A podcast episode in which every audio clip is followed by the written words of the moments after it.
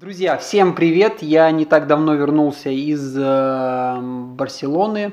А, был там на IoT конференции. Это такое большое мероприятие, посвященное технологиям и технологиям именно в таком глобальном плане. То есть, э, что будет происходить там с производствами, что будет происходить с городами, то есть, куда вообще движется наш мир. И очень интересная была поездка. И сегодня я хочу с вами поделиться ключевыми трендами, которые ожидают нас в ближайшее десятилетие.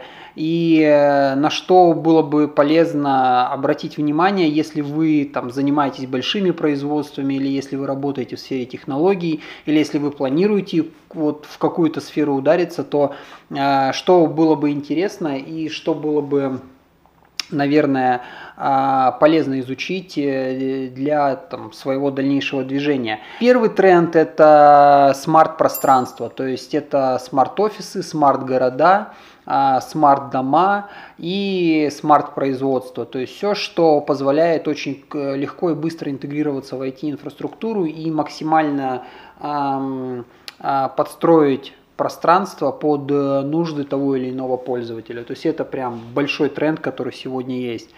А следующее это, конечно же, подключенные устройства, то есть э, так называемые connected devices.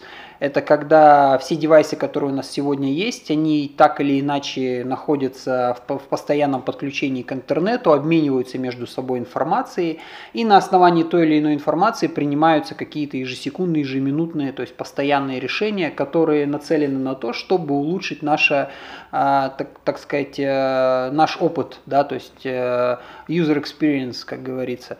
А, вот это прям очень большой тренд, потому что мы видим то, что сегодня и в спорте, и в повседневной жизни у нас там часы, у нас телефоны, у нас навигация в машине, а, там какие-то домашние вещи, они все, все, все заводятся в интернет. Следующая большая, вообще прям очень большая сфера – это big data и а, экономика аналитики. То есть, что это значит? Есть такое даже выражение, то что Big Data – это золото нашего времени.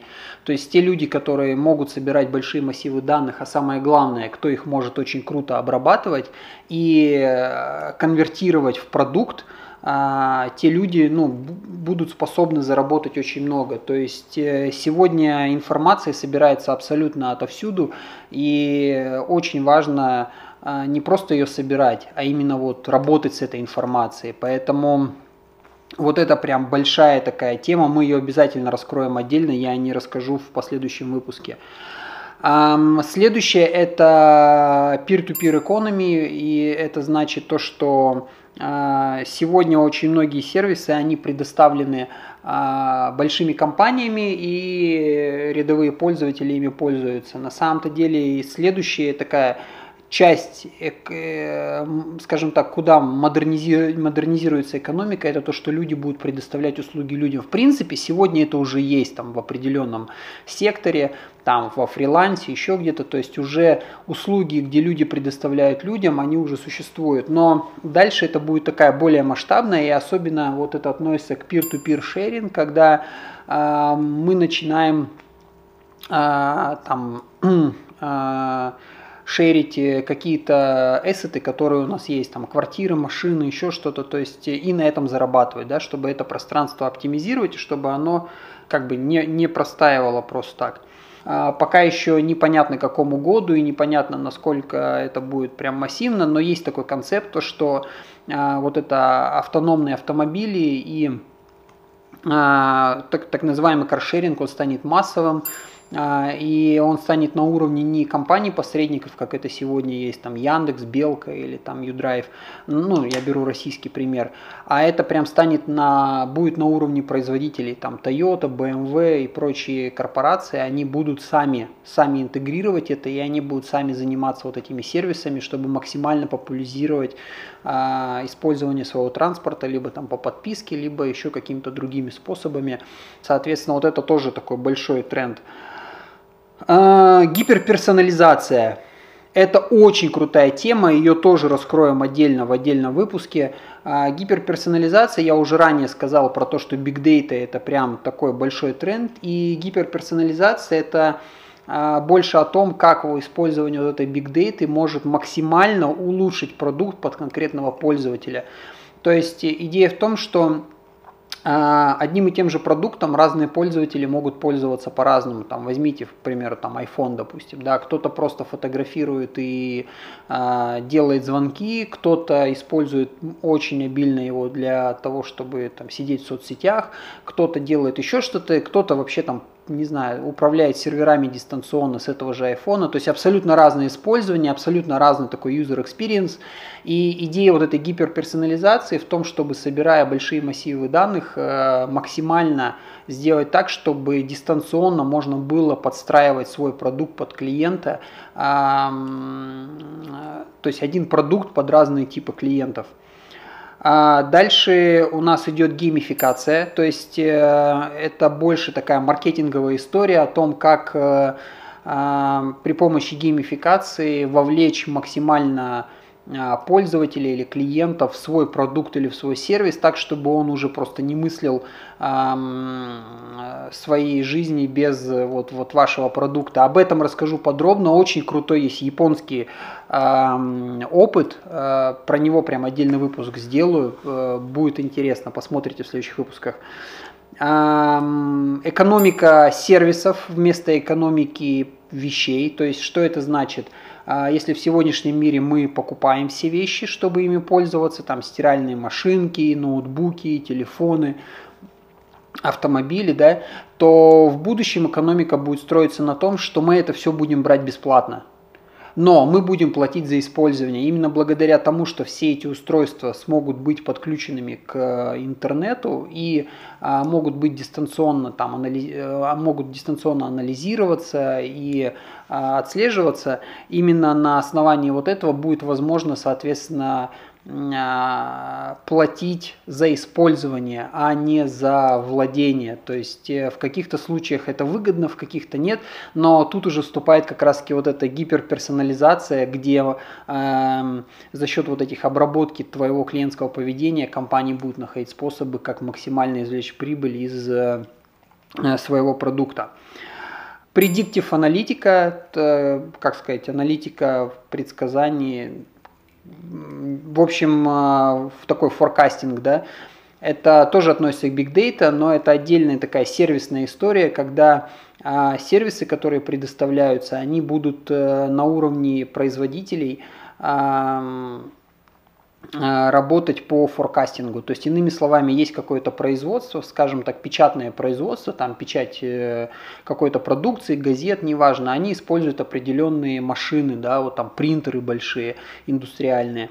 И, соответственно, идея заключается в том, что если сейчас компания сама отслеживает и обслуживает эти принтеры, там, вызывает специалистов и так далее, и так далее, то в будущем за счет подключения к сети а, на основе вот этих больших массивов данных э, производитель уже непосредственно, он сможет отслеживать, как, как вообще работает его техника у клиента. И вместо того, чтобы клиент сам об этом заботился, он а, будет прогнозировать, когда там предстоит след... при текущей загрузке, когда предстоит обслуживание, когда нужно будет заменить там картриджи, когда нужно будет какой-то технический чекап сделать и так далее, и так далее. И уже благодаря этому он будет предоставлять сервис, который позволит э, производству не останавливаться. То есть если он видит, что загрузка растет, автоматически меняется план обслуживания, и э, производ... там, технический специалист от производителя сразу же приезжает на это производство, делает все необходимые манипуляции заранее, чтобы даунтайма в принципе на производстве не было. Это тоже вот такая большая сервисная история, а, к чему все идет. Большой будет еще тренд на продажу данных, а, легальную продажу данных, то есть мы здесь не говорим ни о чем нелегальном. В каком плане? А, сегодня, поскольку такой наступает эпоха Big Data, а, будет очень сильно расти количество информации, которой владеет компания. Зачастую, конечно же, компания сможет использовать эту информацию для своих целей, но какая-то информация, возможно, и не нужна. То есть э, будет такая сайт дейта, да, которая еще не, возможно, либо не востребована, либо та информация, которая может пригодиться кому-то еще. Ну, допустим, у вас там большой-большой интернет-магазин или портал, допустим, как Amazon. Э, он собирает просто, не знаю, там миллиарды этой, этих данных э, по клиенту, по поведению, по продукту и так далее, и так далее. И что будет происходить дальше? А, Amazon, допустим, он имеет возможность э, продавать эту информацию каким-то поставщикам. То есть, если вы хотите вывести свой продукт на рынок, вам нужно понять не через аналитические агентства, что происходит на рынке, а прямо с полей.